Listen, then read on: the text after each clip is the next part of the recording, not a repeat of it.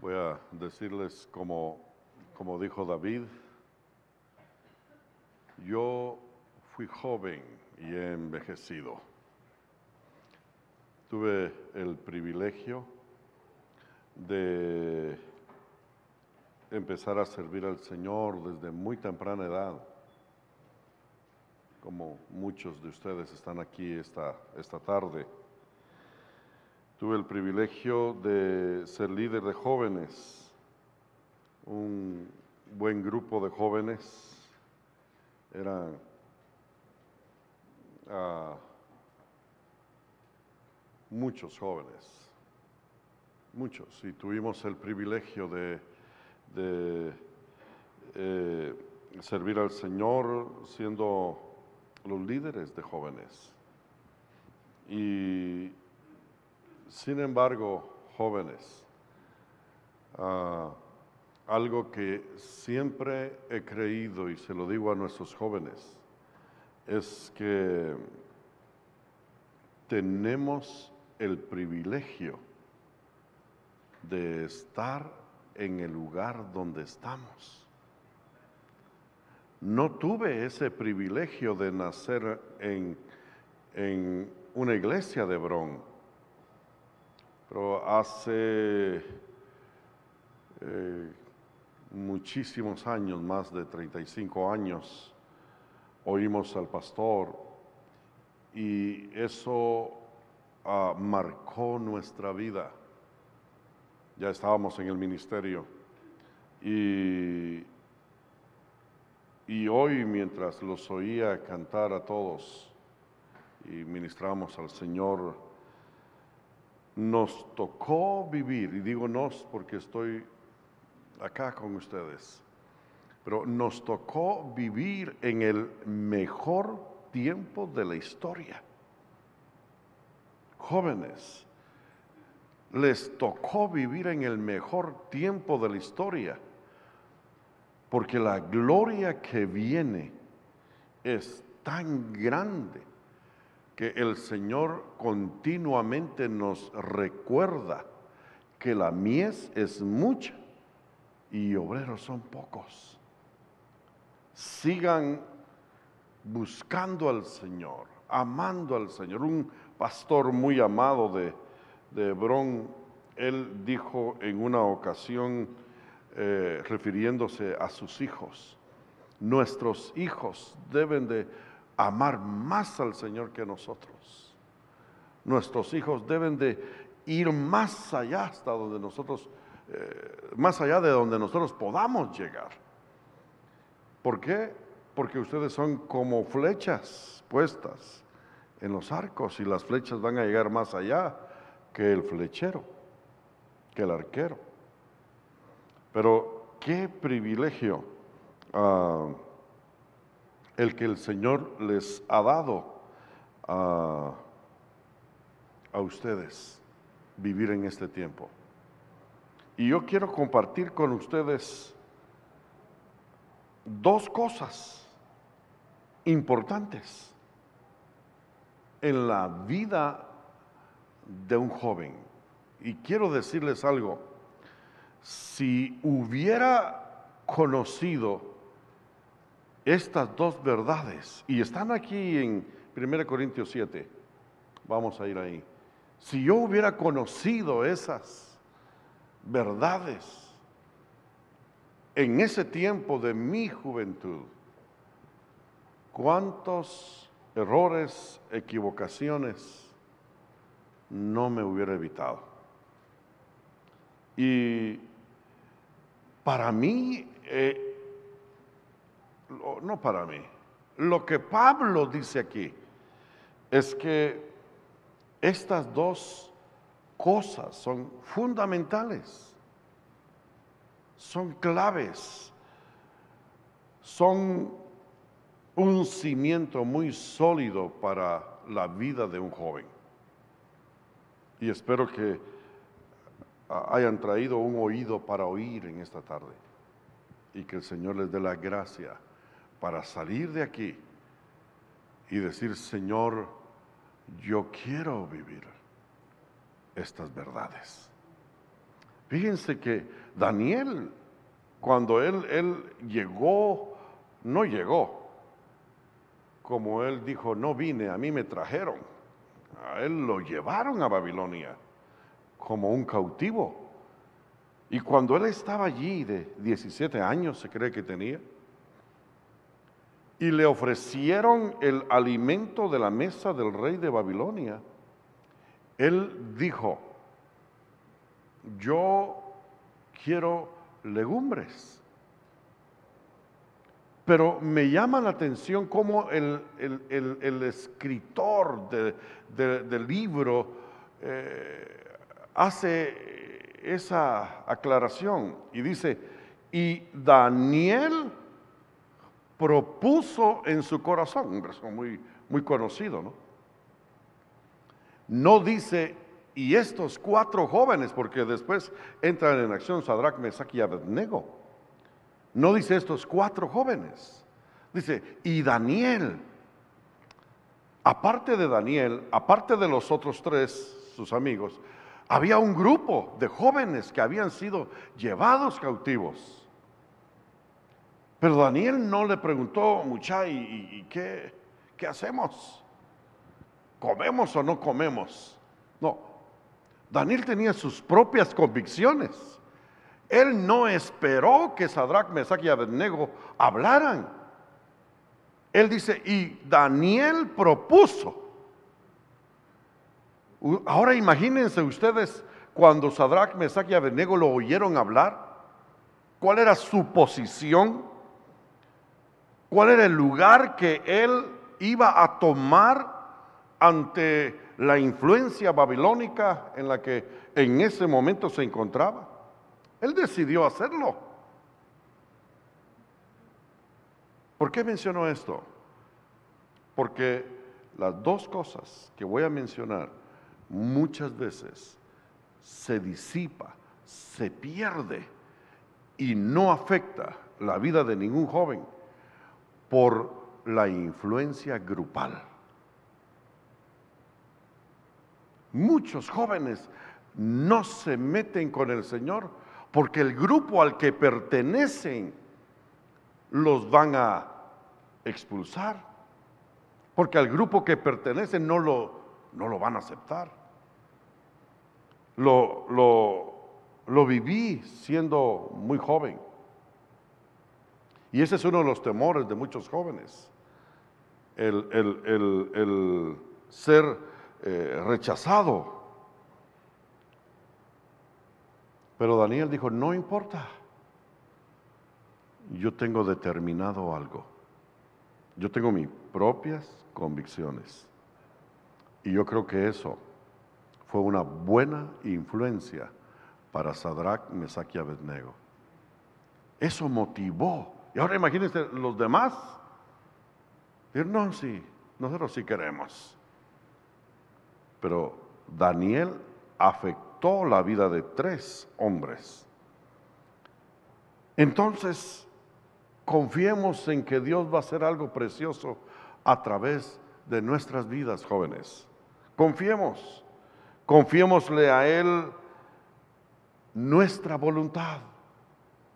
Confiémosle a Él nuestra voluntad y dejemos que eh, permitámosle al Señor que nos dé la gracia para hacer las cosas a su manera. Rindamos a Él nuestras expectativas. Rindamos al Señor nuestras expectativas.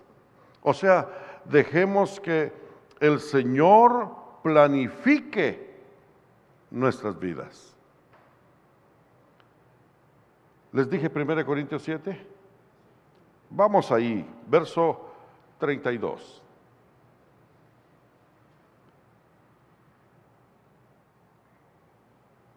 ¿Cuál debe ser la meta nuestra como, como soltero, como joven?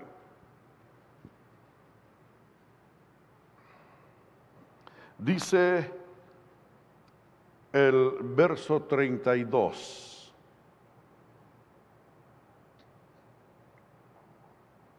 Quisiera pues que estuvieseis sin congoja. El soltero tiene cuidado de dos cosas. Uno, de las cosas del Señor.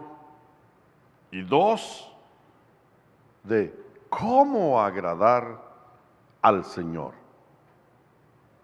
Estas dos cosas deberían de envolver nuestra vida. Estas dos cosas deberían de ser nuestra prioridad. Las cosas del Señor.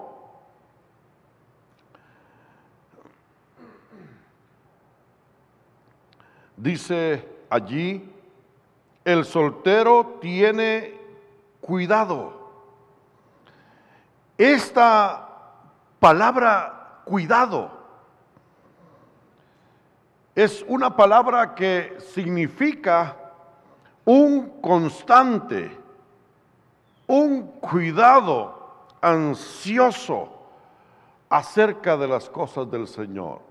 O sea, lo que estoy tratando de decirles es llegar a un punto donde ustedes se sienten apasionados por las cosas del Señor.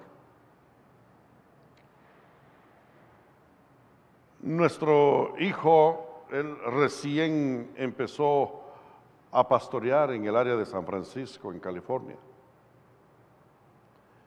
Y yo recuerdo que le mencioné, si lo que vas a hacer no te apasiona, estás haciendo la cosa equivocada.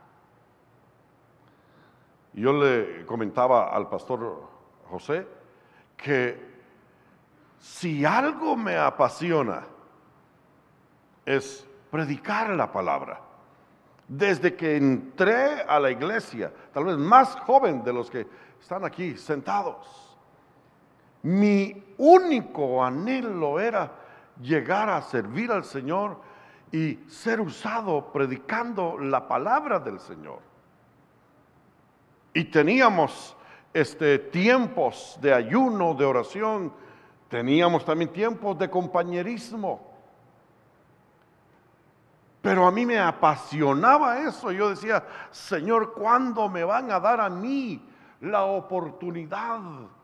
Y yo me preparaba, oraba, buscaba al Señor, pero era una iglesia muy grande y era muy difícil que me tomaran en cuenta. Pero Dios había puesto sus ojos en mí. Dios había puesto sus ojos sobre mi vida y sabía que llegaría el momento. Entonces yo le dije, pastor, le dije a mi pastor en ese tiempo, eh, yo siento un fuego en mi corazón yo quiero servir al Señor y quiero predicar el Evangelio. Y él me dijo, ¿en serio quiere predicar el Evangelio? Yo le dije, es algo que está dentro de mí, que, que me quema y quiero hacerlo. No le estaba diciendo, póngame en la iglesia. Sin embargo, sí le estaba manifestando mi anhelo, mi deseo. Y un día me dijo, venga mañana. Llegué, de hecho no era ni, ni día de culto. Me dijo, ¿usted quiere predicar? Sí. Entonces, venga mañana, traiga su Biblia y lo vamos a hacer. Llegué como eso de las dos de la tarde con mi Biblia y yo un poco nervioso dije, voy a, voy a predicar, pero no había culto. Y la iglesia tenía así también bancas como acá. Y yo llegué a la iglesia, eh, le dije, pastor, aquí estoy. Y me quedé en una banca esperándolo. Y yo volteé mi vista a todas las bancas. Dije, ¿será que me va a poner a predicar y, y no hay nadie? Entonces él me dijo, no, no es aquí, hermano Marco Tulio, sígame. Y yo lo seguí, iba con mi Biblia, y comenzamos a caminar allí en la colonia. De repente se puso en una esquina donde había, eh, pasaba mucha gente. Y él se paró y me dijo, hermano Marco Tulio, ¿quiere predicar? Yo le dije, es mi deseo, pastor. Pues no hay problema, me dijo, empiece, adelante. La gente iba pasando y yo nunca había predicado. Pero él me dijo, ¿quiere predicar? Pues adelante, ahí está la gente, predíquele. Y comencé a predicar en la calle. La gente pasaba, la gente se me quedaba viendo y seguían. Como a la media hora me dijo el pastor, ya estuvo, vámonos. Me dijo, ¿quieres seguir predicando? Yo le dije, sí quiero seguir predicando. Muy bien. Pues se programó una actividad de una película al aire libre y el hermano José sabe que eso es muy común allá en Guatemala de poner una película al aire libre, cristiana obviamente, ¿no? No voy a poner ahí una, Rambo, una película cristiana y después pasa un predicador, pero no más aparece la palabra fin, agarra el micrófono y empieza a gritar antes de que todos se vayan, los vecinos, etc. Entonces me dijo, le toca predicar. Termina la película y usted corre, agarra el micrófono y empieza a predicar. Y yo feliz, era, para mí era algo súper, pero súper especial. ¿Quiere predicar? Le dije, sí, quiero predicar. Me dijo, vamos a ir al terrero. Era un pueblo sumergido en una algodonera. Les estoy contando mi preparación, mi IMH. Y el pastor me fue a tirar a esa algodonera. Y me dijo, usted va a predicar aquí desde hoy lunes hasta el domingo, todos los días. Y le va a predicar a la iglesia que tenemos aquí en, eh, el, terrero. Es un pueblo que está en una, eh, un pueblo que está en otro pueblo más grande que se llama la, la Democracia, Escuintla, al sur de la capital de Guatemala. Y yo fui y me dice, se va a quedar aquí y yo lo espero en la iglesia dentro de ocho días. Me presentó la, eh, la iglesia, un anciano, una hermana y un niño. Era, esa era la iglesia. No me dijo, mire hermano, eh, eh, no se preocupe, va a haber desayuno, almuerzo y cena. Usted va a tener sus tres tiempos de comida. No, yo quería servirle al Señor. Y durante todas las noches yo les prediqué a esas tres personas. Mi desayuno era mango verde, mi almuerzo era un coco y en la noche coco y mango verde. Durante toda una semana. Tal vez por eso estoy flaco. Pero, eh, bueno, en ese tiempo, perdón. Era mi alimento. Y regresé feliz con el pastor y, el pastor me dijo, ¿quieres seguir ocupándose de las cosas del Señor? Le dije, sí. Véngase conmigo el sábado. Llegué el sábado. Dice, vamos. Tomamos un bus. ¿A dónde creen que me llevó? Cuando yo veo el rótulo del lugar donde íbamos a entrar para que yo predicar, era la cárcel de Pavón. Creo que en ese tiempo, los finales de los 70, era una de las cárceles de alta seguridad, la, más grande tal vez, pienso. Era una cárcel, solo de varones. Entonces me dijo, aquí, Y entramos, hablamos con el pastor de la iglesia que estaba dentro de, de la cárcel. Y no se preocupó, ahorita organizamos el culto y el hermano va a predicar. Y comencé a predicar. Todo era un entrenamiento. ¿Qué creen? Estando en California en el año de 1985, yo conocí a un hermano. Me lo presentaron, él era pastor. Y me dijo, le dije, yo soy Marco Tulio Cifuentes eh, de Guatemala, un evangelista. Ah, qué, gusto, hermano. Yo también soy de Guatemala. ¿Y cómo lo rescató el Señor? Y ya comenzamos a hablar. Y yo le dije, ¿a usted cómo lo rescató el Señor? Mi dijo, hermano, yo soy fulano de tal, me dio el nombre. Yo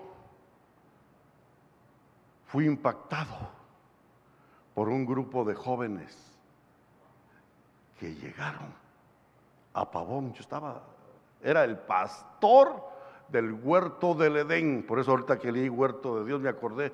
Huerto del Edén se llamaba la iglesia en la cárcel. Y él había sido impactado. Y ahora está pastoreando en California.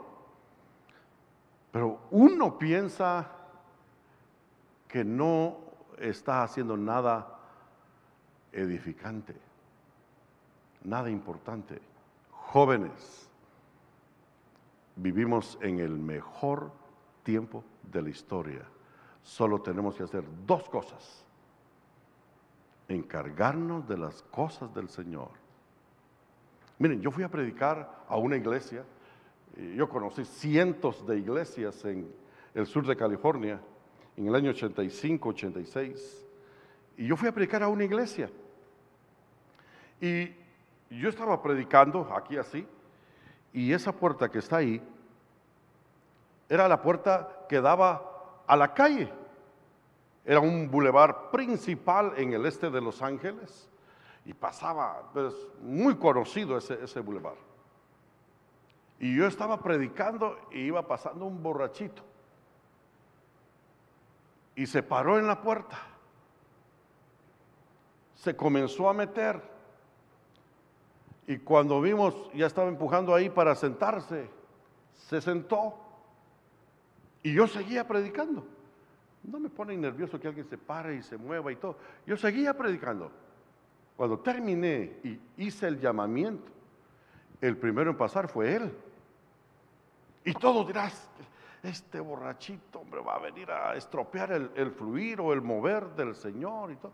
Pasó. Llamé al pastor y a, unos líderes, oramos por él. Como al año, yo llegué a esa iglesia otra vez. Y me dice el pastor, ¿se recuerda de aquel borrachito que entró y usted oró por él? y el Señor lo salvó, es uno de nuestros ministros. Un borrachito que nadie daba un peso por él. Vale la pena encargarse de las cosas del Señor. El Señor dijo esto, en las cosas o en los negocios de mi Padre me conviene estar. Era un jovencito, un adolescente nuestro Señor. Pero él dice, en los negocios. Nuestro problema reside en que vemos los negocios del Padre, pero muchas veces nos enredamos en otro tipo de negocios. Y por eso Pablo le dice, le escribe a Timoteo y le dice, ninguno que milita se enreda en los negocios de esta vida. Dice, con tal de agradar a aquel que lo tomó por soldado. Y aquí dice que nosotros, una de las cosas es tener cuidado, o sea, tener pasión por las cosas del Señor. Pasión, sentirse uno apasionado. ¿Alguna vez se han sentido ustedes así, apasionados por algo, hermanos? ¿No? ¿Atraídos? Es como, miren, como cuando nosotros empezamos nuestra amistad con mi esposa. Es de esa manera. Uno se siente atraído. La mira en la sopa, en el bolillo, en el frijol volteado, en el chile relleno, en el pepián. Y, pensando y pensando y pensando. Es como alguien, alguien predicando sobre, sobre Enoch. Dice la escritura que Enoch caminó con Dios, ¿no? Y un eh, predicador predicando sobre Enoch dijo, Enoch comenzó a caminar con Dios y, comenzó a caminar y caminó y caminó y caminó y caminó y caminó con Dios, iba con Dios. Y Dios le dijo, oye, ¿y tu casa? Uh, no, pues ya está de lejos, le dijo. Entonces vente a la mía. Por eso se fue, ¿no? Por eso el Señor se lo llevó, por tanto caminar con, con Dios. Pero es lindo cuando somos apasionados por las cosas del Señor. Si no nos apasionamos, jóvenes, ¿saben una cosa? Que a todo ser humano se le, pudiéramos decir,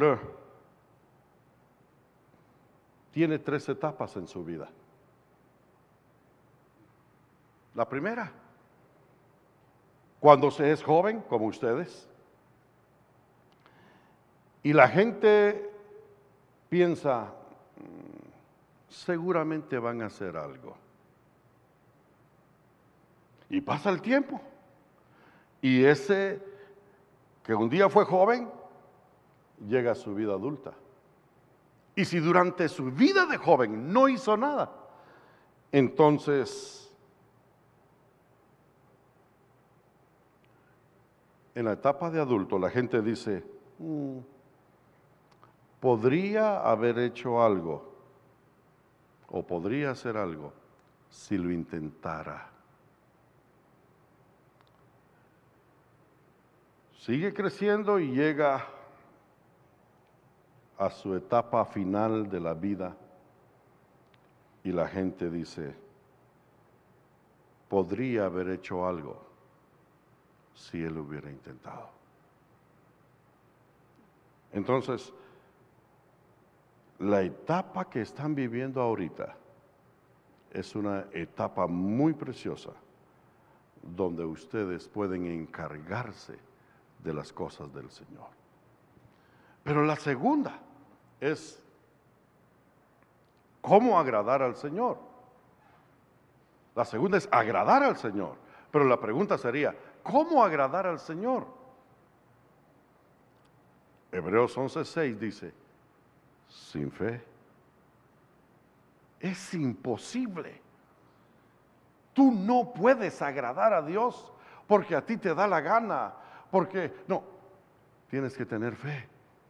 Tienes que confiar tu vida a Él. Confiar tu futuro a Él. Por eso dice, sin fe es imposible agradar a Dios. Ven lo importante que es la fe en la vida de un ser humano? Y aquí está hablando de precisamente del que mencioné hace un momento, de Enoch. Porque Enoch salió de este mundo dando testimonio de haber agradado a Dios. ¿Y qué quieren ustedes que se diga de ustedes?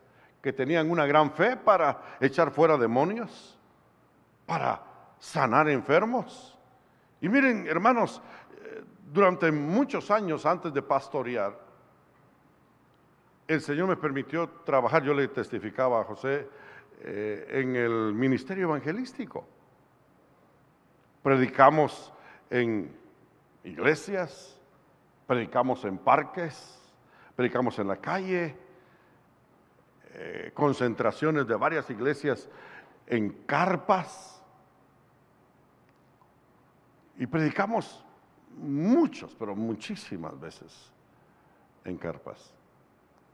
Llegaban endemoniados. Recuerdo una, una vez, fui a predicar a un pueblo en, Guatemala y, y, era precisamente una, allá le llaman, no sé si aquí, una campaña de jóvenes. Tenía como unos 19 años, creo, y era un buen grupo de personas, pero el pueblo estaba muy escondido en la montaña. Y yo comencé a predicar, eran como cuatro noches que yo tenía que predicar. Y la primera noche, yo recuerdo que hice el llamamiento y pasaron varios jóvenes y adultos y un anciano.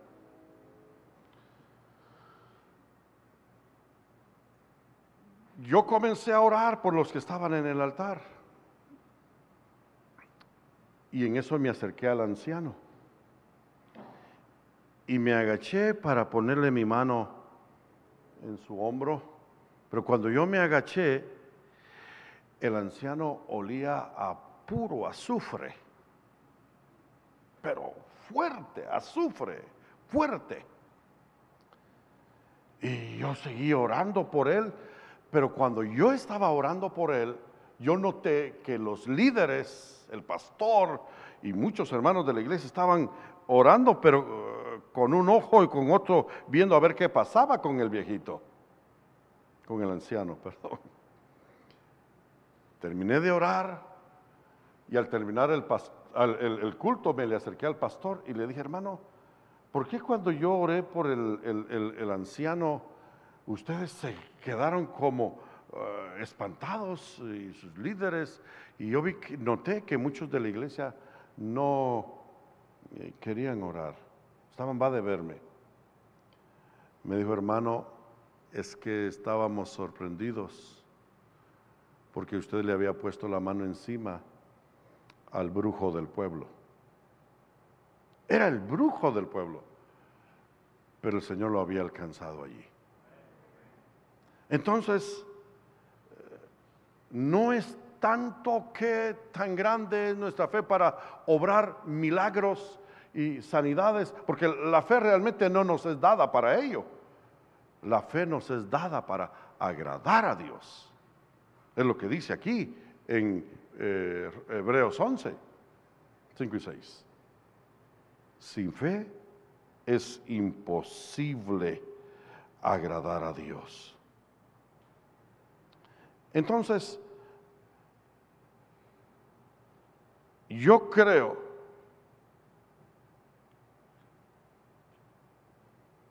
que el Señor está llamando a nuestros jóvenes, no solo en nuestra iglesia, sino a nivel general, preparando muchos jóvenes, pero está mostrando estas dos verdades para que impacten sus vidas y vivan de acuerdo a estas dos verdades.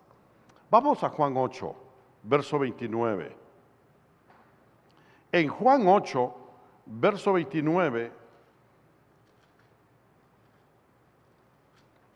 Jesús es el que está hablando acá. Y él dice, porque el que me envió conmigo está.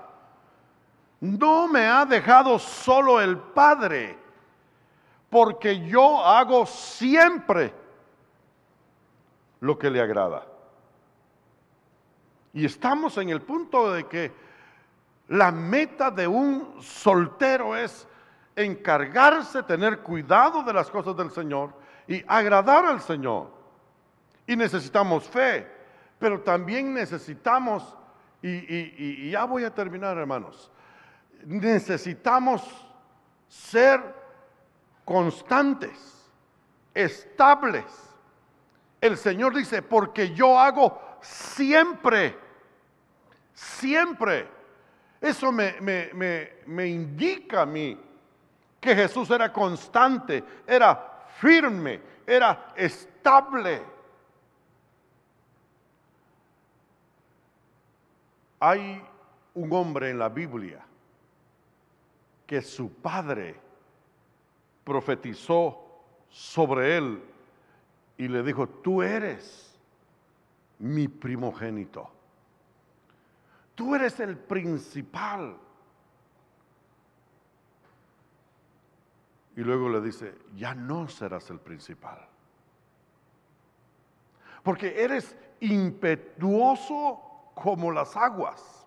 Fíjense, le dice, porque eres impetuoso como las aguas. Otra versión dice, eres inestable como las aguas. ¿Y a qué lo había llevado la inestabilidad en su vida? Lo había llevado a cometer un pecado muy grave que lo había hecho perder la primogenitura. Estoy hablando de Rubén. El hijo, el primogénito de Jacob. Dice la escritura que, que él enamoró, bueno, si cabe la expresión, a Bila, una de las mujeres de Jacob, y violó el hecho de su padre. Entonces su padre le dijo, eres inestable. Una persona inconstante, inestable, va a tener problemas de moralidad. Por eso Jesús dice, yo hago siempre, no solo cuando estoy en, la iglesia, en el culto, no solo cuando estoy con el grupo de jóvenes, no, yo hago siempre lo que a Él le agrada. Entonces, fe, estabilidad, caminar con Dios, porque eh, ya vimos que antes de ser traspuesto tuvo testimonio de haber agradado a Dios. Enoch caminó con Dios. Y saben una cosa, hermanos, el libro de Génesis dice que Enoch comenzó a caminar con Dios cuando él tenía 65 años. 65. Quiere decir que por lo menos él caminó 300 años con Dios. 300 años me habla de estabilidad, de firmeza, de constancia. Señor, haznos personas firmes, jóvenes constantes. Señor, que nosotros seamos jóvenes constantes. Leamos ya un penúltimo ah, verso en Colosenses. Vamos a Colosenses, ya terminamos, hermanos.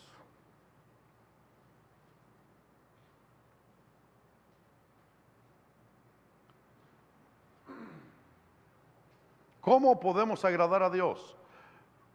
Primero dijimos fe, constancia, firmeza. Tercero, caminar con Dios. Cuarto, Dice aquí en Colosenses 3:20, hijos,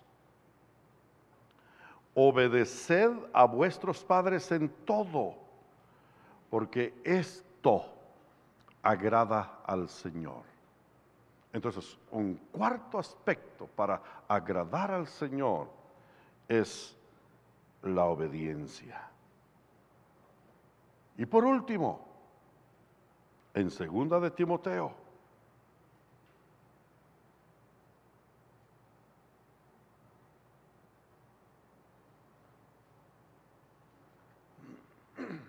Segunda de Timoteo, capítulo 2, versos 3 y 4. Pero pensando en la, en la, en la, en la obediencia, solo déjenme eh, hacer esta aseveración, pensando en la obediencia. Si la obediencia me ayuda a mí a agradar a Dios, yo quiero ser obediente, quiero obedecer. ¿Y cómo se obtiene la obediencia? Hebreos 5.8 dice, y aunque era hijo, hablando de Jesús, por lo que padeció, aprendió obediencia. Entonces, a través de los tratos divinos, a través de las pruebas, a través de la disciplina. Somos hechos obedientes. Entonces, lo último, en 2 Timoteo 2, 2, tú pues sufre penalidades como buen soldado de Jesucristo. 2.3, perdón. 2.4 dice, ninguno que milita se enreda en los negocios de la vida a fin de agradar a aquel que lo tomó por soldado. Una última cosa para agradar al Señor es no enredarnos en las cosas de este mundo. Cuando encontramos la palabra enredarnos, yo los invito a que ustedes lo hagan por sí mismos. La palabra enredarse está ligada con la muerte. Con la muerte. La palabra enredarse significa involucrarse en. No queremos involucrarnos en cosas que nos apartan de el camino del Señor. Entonces yo quiero dejar esta exhortación en sus corazones jóvenes. Primero, que el Señor nos dé la gracia para tener cuidado de sus cosas. Y segundo, que el Señor nos dé la gracia para agradarlo a Él sobre todas las cosas. ¿Y cómo podemos agradar a Dios? A través de la fe, estabilidad, obediencia, caminar con Dios y nunca se involucren en algo que los va a desviar de su caminata. Hoy en la mañana di un testimonio de un joven de nuestra iglesia que se enredó y fue destruido. El Señor tuvo misericordia, lo restauró, pero fue destruido por una mujer. No nos involucremos, no nos enredemos en algo que al Señor no le agrada.